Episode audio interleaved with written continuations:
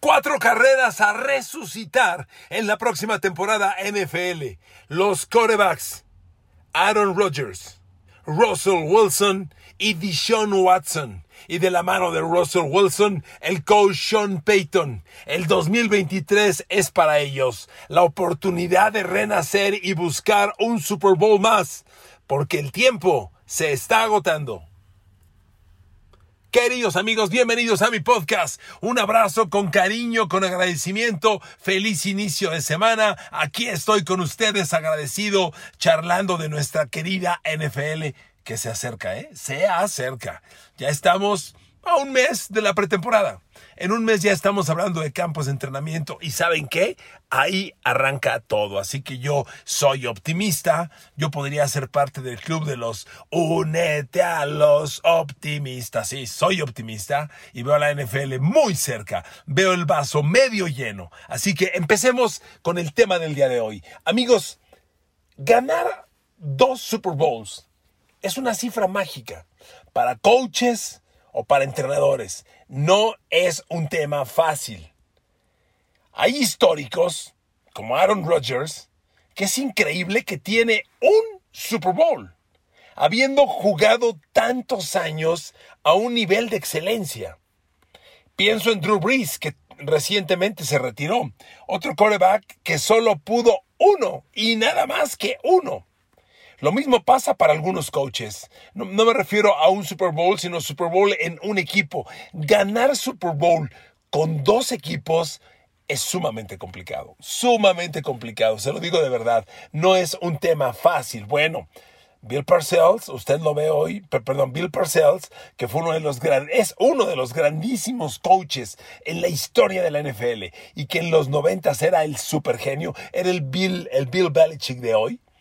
Bill Parcells ganó Super Bowls con los Giants, luego llevó a Nueva Inglaterra con Drew Bledsoe, Super Bowl 31.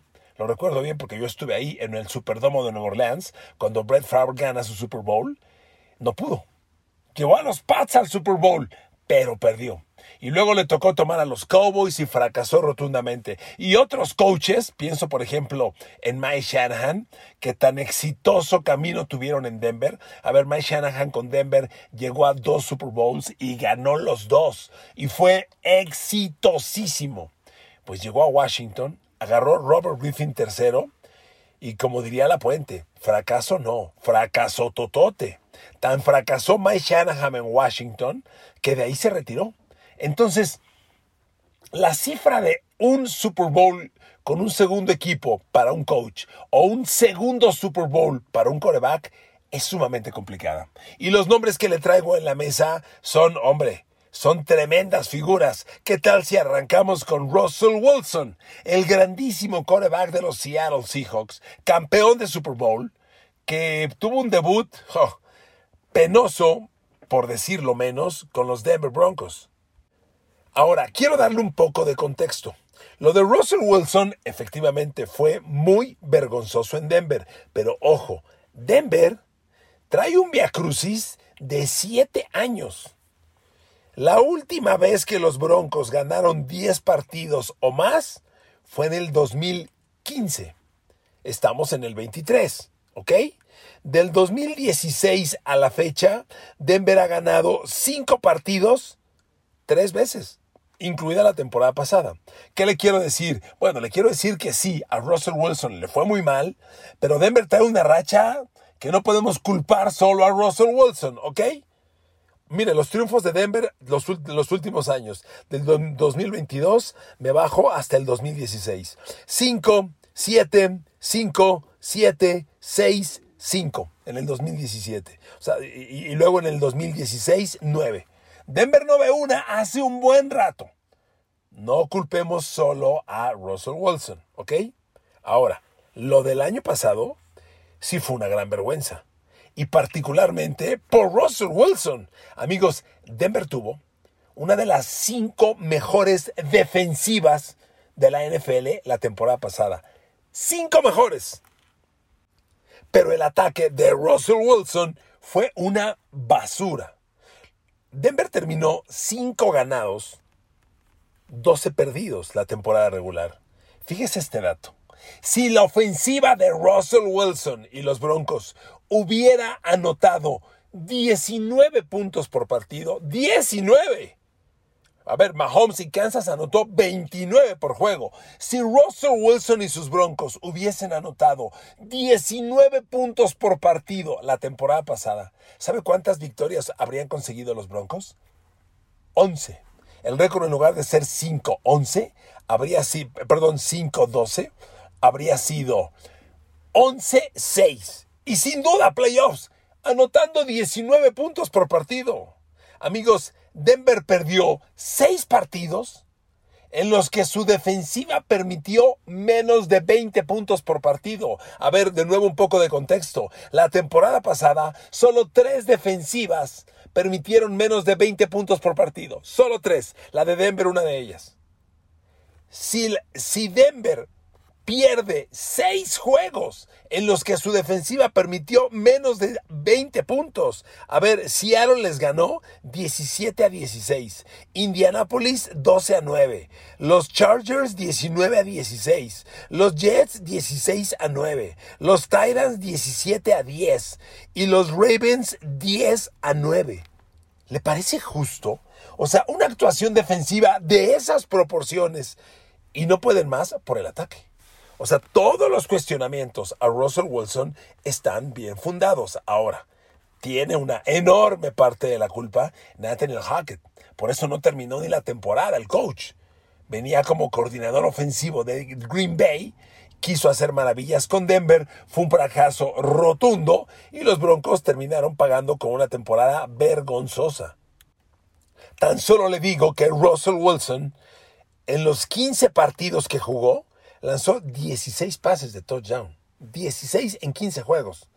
Una basura. Aunque sus intercepciones fueron pocas, 11, eh, claramente la incapacidad para generar jugadas grandes y definir momentos críticos caracterizó toda su temporada. Toda su temporada. Ahora, ahí le van las buenas. Este es un equipo muy talentoso. Denver tiene realmente talento, a pesar de que viene de un año, me refiero al pasado draft y a la pasada agencia libre, en la que hicieron poco, casi nada. Realmente los Broncos del 2023 en relación con el 22, yo creo que la gran diferencia que tienen al momento, pues es el tackle derecho Mike McGlinchey, que se lo quitaron a San Francisco en la agencia libre, y ahora tienen como pareja de tackles a Garrett Bowles y Mike McGlinchey, y suena muy interesante. Y Denver lleva los últimos años padeciendo la línea ofensiva, entonces este ajuste luce muy bien. Es la principal novedad. Básicamente Denver es el mismo del 2022, hablando del depth chart de los jugadores, y eso se debe a que adquirir a Russell Wilson y pagar por él con selecciones de draft, y luego adquirir a Sean Payton y pagar selecciones de draft, acabaron con el capital de draft de los Broncos y no pudieron reclutar casi nada, prácticamente nada. Entonces por eso repiten, pero reitero, el equipo es muy talentoso. Ya con Sean Payton al mando han surgido buenas notas. A ver, Sean Payton esta semana comparó a uno de sus nuevos receptores, Cortland Sutton, que sin duda es un súper talento que Denver no ha podido explotar porque no ha tenido el coreback o el sistema en los tres años que lleva en la liga. Comparó Sean Payton a Cortland Sutton con Michael Thomas, el grandísimo receptor de los Saints que tuvo dos temporadas de 1500 yardas. Entonces, esa comparación, hombre, si yo fuera fan de los Broncos, sí me emociono, honestamente. Otra cosa que Sean Payton tiene en Denver, y ojo con lo que le voy a decir, y que yo creo no tuvo Nueva Orleans, son jugadores con etiqueta de estrellas. A ver, Jerry Judy, receptor primera de draft, Cortland Sutton, que le acabo de mencionar, segunda de draft, Tim Patrick, hombre, son jugadores sobre todo Judy Sutton, altas selecciones de draft. Sean Payton en Nueva Orleans convirtió las piedras en pan, ¿eh? Hizo grandes receptores a jugadores que eran verdaderamente ordinarios. Si usted revisa el roster de los Saints cuando ganan el Super Bowl, hoy diría, ¿y ese quién es? Y fueron receptores que hicieron Drew Brees y Sean Payton. Aquí en Denver sí tiene estrellas, tiene para trabajar y explotar. Yo creo que la expectativa debe ser muy grande, muy grande. Y, pero, pero como le decía, tampoco hay garantías. Que Denver llegue con Sean Payton es una gran noticia. Que Sean Payton lleve a los Broncos al Super Bowl, uh, pago por ver. Y no está de más recordarle que Denver compite con Patrick Mahomes dos al año, con Justin Herbert, el fenómeno, dos al año, y ahora con los Raiders de Jimmy G, dos al año. Nomás para empezar. no está nada fácil, nada fácil. Mire, Sean Payton es un coach que dirigió 16 años en los Saints. 16. ¿Sabe cuántos años ganó 10 victorias o más? 9. O sea, fue profundamente ganador Sean Payton en los Saints. Profundamente. Se retiró de ellos con un récord contundente. Tuvo 241 victorias, 152 derrotas y un 63% de porcentaje ganador. Un gran coach. Ganó solo un Super Bowl. Yo, yo confieso, se lo dije varias veces. Nueva Orleans, sobre todo en la etapa final de Drew Brees, tuvo equipo para Super Bowl con Sean Payton. Pasaron mil cosas, pero tuvieron al menos dos años equipo de Super Bowl y no llegaron. Por eso le digo, vamos a ver. a eso se debe que este podcast se llame ¿Resucitarán Sean Payton y Russell Wilson? Porque el elemento está ahí, el pedigrí está ahí, la historia. Hacerlo funcionar en Denver es otra historia, ¿ok? Todo apunta a que sí, las cosas en Denver van bien. Mire, desde el minicamp de esta temporada, de esta semana, del campo de los Broncos se reportan pues algunas cosas no muy buenas. Traen lesionado, operado a Byron Browning, un ala defensivo que este año es muy importante porque Byron Browning debe reemplazar a Bradley Chubb, que el año pasado lo cambiaron a Miami. Byron Browning es un muchacho que está despegando. Todavía no tiene temporadas en doble dígito de capturas de coreback, pero el año pasado fue el segundo mejor del equipo con cinco y media capturas. Sin embargo, está lesionado y ya dijo Sean Payton que va a iniciar la temporada en la lista de lesionados. Y esa es una terrible noticia. Yo hoy veo a los Broncos y veo una gran defensiva, pero sí le veo un problema. No tiene presión al coreback. Y ese va a ser un gran problema para estos Broncos. Necesitas atacar al coreback. Inevitablemente, aunque claro, cabe la pena decir, el año pasado con el mismo Byron Browning, teniendo a Bradley Chubb solo cinco partidos, Denver solo tuvo 34 capturas de coreback, que es una cifra pobre, muy poco. Y fueron la tercera mejor defensiva de la liga. Entonces, ¿se puede o no se puede? Ahí se lo dejo. Expectativa muy positiva en los Broncos. Vámonos ahora con el coreback de Sean Watson. Mire, tengo que darle un poquito de contexto porque probablemente ya se nos olvidó. A ver, Deshaun Watson hace ya tres años que por última vez jugó una temporada completa. Fue el 2020. Pero ojo, en el 2020, todavía con Houston, Deshaun Watson, y fíjese, un equipo que apenas ganó cuatro y perdió 12. Deshaun Watson en esos Houston Texans, 4.823 yardas por aire. ¿Eh? 4.800. Con esa cifra, este año habría sido, la temporada pasada quiero decir, habría sido de los cinco mejores de la liga. O sea, ¿qué números? 4.823 yardas por aire y 33 touchdowns por 7 intercepciones. Casi un balance de 5 touchdowns por pase interceptado. Espectacular, ¿me permiten? Espectacular. Y espéreme, le doy más contexto. Del 2018 al 20, Deshaun Watson en Houston lanzó 4.165 yardas por aire, 3.852 y 4.823 en tres años consecutivos. Los, los, pases de touchdown en esas tres temporadas fueron 26, 26 y 33. Y de esos tres años, solo uno lanzó más de 10 intercepciones, que fue el 2000.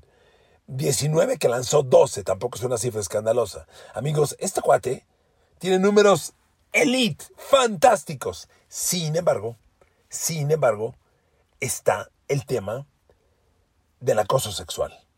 Esa acusación, culpabilidad de su parte, amigos, es terrible. Yo lo he platicado en otras ocasiones con ustedes. El tema emocional de Dishon Watson para superar esto va a ser muy importante. Yo no me meto en ese debate, soy muy respetuoso. A ver, es un tema legal, penal, yo no tengo ni herramientas, ¿cómo voy a opinar? Lo que creo es que hablando estrictamente del jugador de fútbol americano, la confianza de él debe estar muy deteriorada. A menos que tenga una mente muy ligerita y se le olviden las cosas. Pero que más de 20 mujeres te acusen de acoso sexual, cosa que prácticamente fue comprobada porque nunca, nunca se dijo no. Hijo, es terrible. Ahora, este coreback no jugó nada del 2021. Y el 2022, la temporada pasada, con el escándalo estallado, lo suspendieron 11 partidos y solo jugó 6. Entonces, el Dishon Watson que yo le platico, pues fue en el 2020. Ahora estamos en el 23. Lo poco que jugó el año pasado fue realmente pobre. Jugó seis partidos, su equipo ganó tres, perdió tres, él lanzó siete pases de touchdown, cinco intercepciones, nada. Y realmente Cleveland fue una pena la temporada pasada. Una vergüenza, así se lo digo. Es más, le voy a dar un dato. La temporada pasada Cleveland solo una vez ligó dos victorias. Dos semanas consecutivas ganando. Solo una vez. Siempre ganó, perdió, ganó, perdió. Siempre fue imposible tomar una racha ganadora. Ahora, las distracciones de Sean Payton influyeron mucho en esto. Y sus números son realmente pobres. Pobrísimos, ¿qué digo yo? Pero amigos, ahora ya pasaron dos años. Yo me imagino que Cleveland ha trabajado mucho con él para superar este tema, para, yo no quiero decir si olvidarlo, digamos superarlo. Y el tema está si lo logrará hacer, porque el asunto de Watson es mental. ¿Y sabe por qué? Porque tiene un maldito equipazo. Tiene probablemente el. Bueno, iba a decirle del corredor Nicky Chop, permítame decirle. Arrancó con lo menos glamoroso, pero más importante de una ofensiva: la línea. Cleveland tiene, sin lugar a equivocarme, una de las cinco mejores líneas ofensivas en la liga. Así se lo digo. El centro Ethan Posich, recientemente leí una clasificación de los mejores centros en la liga. Ethan Posich está top 5, sin duda. Los Gars, Joel Bitonio y Wyatt Teller, elite, los dos. El tackle izquierdo, Jadrick Wills, es el que a mí no me convence tanto, pero el derecho, Jack Conklin, era una roca sólida en Titans y de ahí se lo quitaron como agente libre a Cleveland. Cleveland tiene una super línea ofensiva, así se lo digo. Y con eso un corredor como Nicky Chop, que compite para el mejor de la liga, el líder en yardas ganadas, y un grupo de abiertos que hay que usarlos. A Mari Cooper, Donovan People Jones, no los subestime.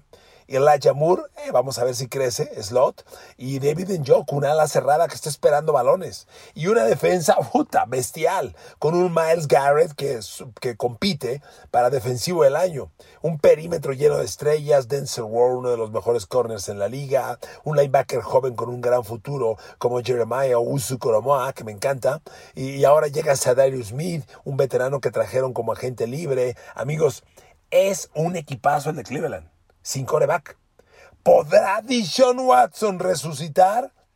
Ahí está el tema. Ahí está el tema. Y cierro este podcast con Aaron Rodgers. Miren amigos, hemos hablado mucho de Aaron Rodgers, pero hay una cosa que no está garantizada. Aunque te llames Aaron Rodgers, nada te garantiza el éxito, el éxito en un cambio de equipo, sistema nuevo, coach nuevo, entorno nuevo, casa nueva, receptores nuevos, todo nuevo. No es fácil, se los digo de verdad, no es sencillo. Y déjeme decirle una cosa, le pongo como ejemplo Joe Montana, el legendario Big Joe, coreback de San Francisco, o Peyton Manning, el hoy histórico coreback de los Denver Broncos. ¿Cómo les fue a los dos cuando cambiaron de equipo? Mira, aquí le traigo los números. Joe Montana se va de los 49ers en el 90. El 91 no lo juega por aquella lesión de codo que tuvo no, pierde el 91. Para el 92 regresa a San Francisco y ya la silla la tenía ocupada Steve Young. Se avienta todo el año con polémicas, con grillas y deja al equipo. Llega el 93 a Kansas City y fíjese esto, ¿eh? lo que es no acordarnos de los récords, de los números. Kansas City con Joe Montana en un año nada fácil. Big Joe apenas pudo lanzar 2.144 yardas por aire. Big Joe jugó 11 juegos, no los 16, 11. Ganó 8 y perdió 3. 2.144 yardas es nada. 13 envíos de touchdown. 3 envíos de touchdown en 11 juegos, pobre marca, muy pobre. Y 7 intercepciones, nada excepcional. Y su segundo año en Kansas City, de Big Joe, el yardaje por aire subió a 3.283, pero nada espectacular, nadie se espanta de eso. 16 envíos de touchdown en 14 partidos, o sea, muy pobre. Y eh, nueve intercepciones. La gran virtud de Big Joe fue que con estos números metió a Kansas City a playoff y lo pudo meter a la final de la conferencia americana que perdió con Buffalo, pero lo pudo llevar lejos. Pero amigos, Joe Montana cambió de equipo y los números fueron, ya se los dije, muy ordinarios, muy ordinarios. Ahora, Peyton Manning. Peyton Manning tuvo una transición parecida a la de Big Joe, porque Peyton Manning juega con los Colts 2010 y el 2011 lo pierde por la lesión de del cuello. Llega a Denver en el 2012 y sí se avienta. Jugó cuatro años con los Broncos. Se avienta los primeros tres años brutalmente buenos lanzando 4.659, 5.477 yardas, que es el mejor año de un coreback en la historia de la liga, y 4.727 en su tercer año. Brutales números. Para el cuarto año ya no le quedaba aire y fue una vergüenza. Pero explotó los primeros tres años. Sin embargo, le alcanzaron para un Super Bowl, o sea, sí pudo llegar a un Super Bowl y es uno de los pocos corebacks que ganó dos Super Bowls con dos jugadores, con dos equipos distintos, que no es poca cosa. ¿Usted apuesta porque Aaron Rodgers sí va a llegar con los Jets? ¿Ya se dio cuenta que no es tan fácil? Mire, los Jets tienen un buen equipo. Yo se lo he dicho varias veces, un equipo, sobre todo porque la defensa es elite. Los Jets tienen una defensa top 5, tal vez top 3.